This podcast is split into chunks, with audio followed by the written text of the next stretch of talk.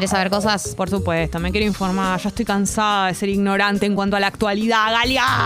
Bueno, te voy, te voy a meter en el mundo de la designorancia o del Sí. conocimiento. Gracias. Bien, eh, ustedes eh, vieron que, bueno, no sé si vieron, pero eh, una de las políticas que implementó el gobierno cuando empezó la pandemia con respecto a la situación laboral eh, frente a el cierre de muchas empresas, de muchos locales, o el cierre o el cierre, digamos, permanente o temporal, eh, fue la prohibición de despidos y eh, la doble indemnización, ¿no? Que era una política Sí. que se implementó justamente para evitar despidos y para evitar achicamientos, ¿no? Que te tengas que pagar una doble indemnización y que estén prohibidos los despidos. Esto igual tampoco es que frenó los despidos, hubo muchos despidos también durante estos últimos dos años, pero bueno, de alguna manera era como un freno simbólico y también era una herramienta legal para que pudiera apelar el trabajador despedido o la trabajadora despedida.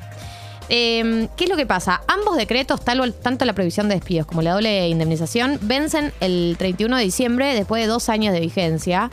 Entonces, eh, la pregunta es, ¿qué es lo que va a hacer el gobierno a partir de ahora? El Ministerio de Trabajo ya anticipó que la decisión final se va a tomar a partir de los últimos datos eco- económicos y epidemiológicos, o sea, se va a tomar en función de cómo estén los datos eh, del coronavirus y de la economía a fin de año. Pero la postura más firme desde el gobierno es que van a adoptar un mecanismo de flexibilización que no implique liberar abruptamente eh, la prohibición de despidos. Como es, vamos a salir de la prohibición de los despidos y de la doble indemnización. La idea es salir de ese esquema, porque es un esquema muy, muy duro pero no de un día para el otro, hacer como un- una transición, ¿no? Por ahí hacen alguna, algún, algún, formato intermedio, ¿no? Por, por ejemplo, eh, la reducción del porcentaje de la, de la indemnización extra, eh, ponerle pasarlo del 100% que se cobra actualmente al 50%, ese por ejemplo es un modelo de salida. Eh, y otra es eh, la baja gradual del techo, que es un primer paso que ya se dio en ese sentido al incluir en la renovación de enero pasado un valor tope de 500 mil para las indemnizaciones. Así el tope podría empezar a bajar y eh, esto perjudica obviamente a trabajadores con mayor antigüedad. Esto estoy hablando todavía de la indemnización, que es ir bajando eh, el techo de la indemnización, que cada vez sea más bajo. Sí. Son salidas, eh, esas son las salidas graduales, digamos, con respecto a salir de la, la doble, de la doble indemnización. Eh, ahora también es, eh, la pregunta es cómo se va a salir de la prohibición de los despidos. O- una opción intermedia que se está hablando es ampliar las razones por las que se permiten las desvinculaciones. O sea, que se permitan eh, los despidos, pero que tengas que justificar por qué y flexibilizarlas en algunos casos. Como por ejemplo con el cierre de locales o en los casos que se mantengan por debajo de determinado porcentaje de la planta total eh, de los trabajadores. Como empezar a eh, extenderlo a situaciones particulares que puedan eh, realizar despidos y que se flexibilice un poco también los motivos para, para despedir. Así que 31 de diciembre vencen los dos decretos y vamos a ver cómo eh, hacemos la transición de la prohibición de los despidos y de la doble indemnización a algún esquema intermedio con el objetivo, tengo entendido yo, de finalmente eliminar esto, porque en teoría es una política que se implementó porque estábamos en una situación de pandemia donde estaban cerrando todos los locales, frenada toda la actividad económica para que no salgan despedidos todos los trabajadores. La idea es que ahora que se reactivó la economía, eh, eso naturalmente suceda Sí. como sucede siempre, digamos que el que quiera despedir despida y pague la indemnización que tenga que pagar eh, y, y que el que no quiera no despida. Bien, a partir del primero de enero arranca el pase sanitario para eventos pas- masivos. Yo quiero decir algo sobre este tema, muy importante, muy importante, muy importante. Ah, pensé Eh, que iba a ser antes. Mira. Primero de enero. Toda persona a partir de los 13 años que realice actividades definidas de alto riesgo epidemiológico y sanitario deberá acreditar que tiene un esquema de vacunación completa contra el COVID.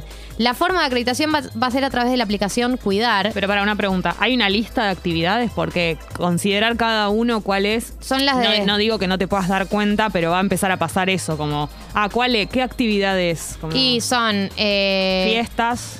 Locales bailables, discotecas o similares en espacios cerrados, salones de fiestas para bailes o, eh, o bailes o similares que se realicen también en espacios cerrados, viajes grupales de egresadas y egresados, de estudiantes, jubiladas o jubilados, y eventos masivos, masivos organizados de más de mil personas que se realicen en espacios abiertos y o cerrados o al aire libre.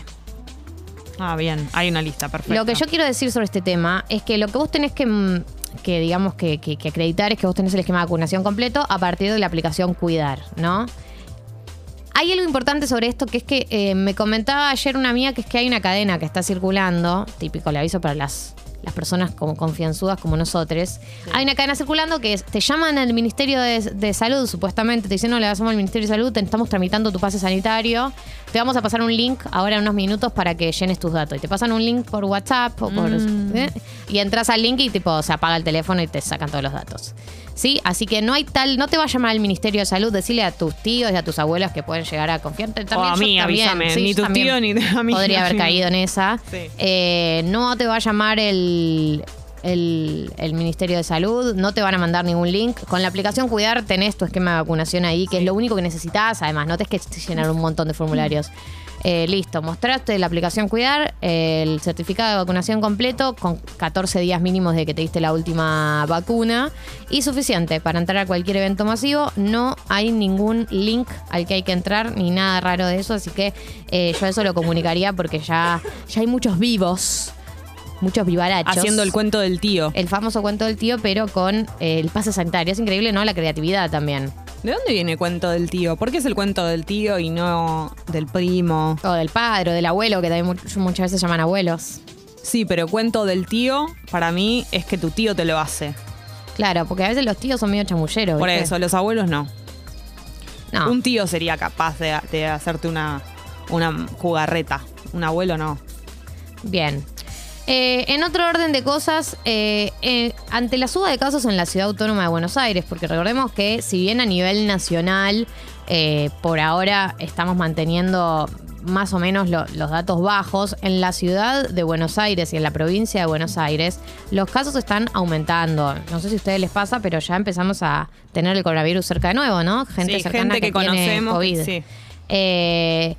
Entonces, eh, en Ciudad de Buenos Aires y Provincia de Buenos Aires, en Córdoba también son. En Córdoba, te diría que el orden es Provincia de Buenos Aires, Ciudad de Buenos Aires, Córdoba y Tucumán son las provincias que están mm, con los casos aumentando, ¿no? Eh, por encima del promedio, principalmente en Buenos Aires y la ciudad, en el AMBA, el famoso AMBA que hemos conocido. Amba, ¿te acordás? Hacía mucho que no decíamos. Eh, así que frente a esta situación se determinó en la Ciudad Autónoma de Buenos Aires que desde el lunes, o sea, desde hoy, los cinco grandes testeos de Cava van a atender con turno. Eh, hasta este momento podías mandarte, podías mandarte desde, eh, digamos, de cualquier lado, caer y... eh, a partir de ahora vas a tener que sacar turno. ¿En qué centros? En la rural vehicular, la rural peatonal, Parque Los Andes, Parque Chacabuco y Villa Devoto, que van a estar especialmente destinados a personas que no presentan síntomas compatibles con la enfermedad, pero necesitan realizarse el test de manera preventiva. Así que eso con respecto a la situación del COVID en la ciudad autónoma de Buenos Aires. Y eh, hablando del COVID, el presidente de Sudáfrica dio positivo de COVID. Oh, presidente. Dios. Nunca Presi. nadie, nunca nadie eh, lo llamó así este señor. ¿Cómo se llama? ¿Querés que Pero yo tengo miedo con lo que vos puedas hacer con Debe este tener nombre. un nombre. A ver. Cyril Ramaphosa.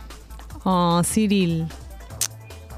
Bueno, que sea lo más tranqui que pueda ser. Eh, te estamos esperando acá para tu recuperación. Recordemos que Sudáfrica está atravesando Cuídate. su cuarta ola de contagios, presuntamente impulsada por la variante Omicron, la variante que es la nueva variante que preocupa al mundo. De hecho, también estuvieron hablando sobre la variante de las, las farmacéuticas, que están, deben estar así, haciéndose con las manitos como, como las moscas. Haciéndose Sí, como así con las como manitos, tramando, tramando algo. Eh, dijeron que eh, la estaba hablando de si la vacuna podía, digamos, tolerar a la Omicron o no. Sí. Eh, dijeron que, por, que creen que sí, pero que de ser necesario podría actualizarse en seis semanas. Así que en principio eh, no, no pasaría mucho más que actualizar la vacuna, no es que tenés que hacer una nueva de cero, Claro. todo el proceso fase 1, fase 2, fase 3. Es actualizarla y no mucho más. Pero seguramente todos los países tengan que recibir las nuevas versiones. Y bueno, igual eso creo que va a tener que ver también con cómo se van renovando las dosis año a año. Pero bueno, sí. Que se mejore pronto Cyril. Dale, le digo.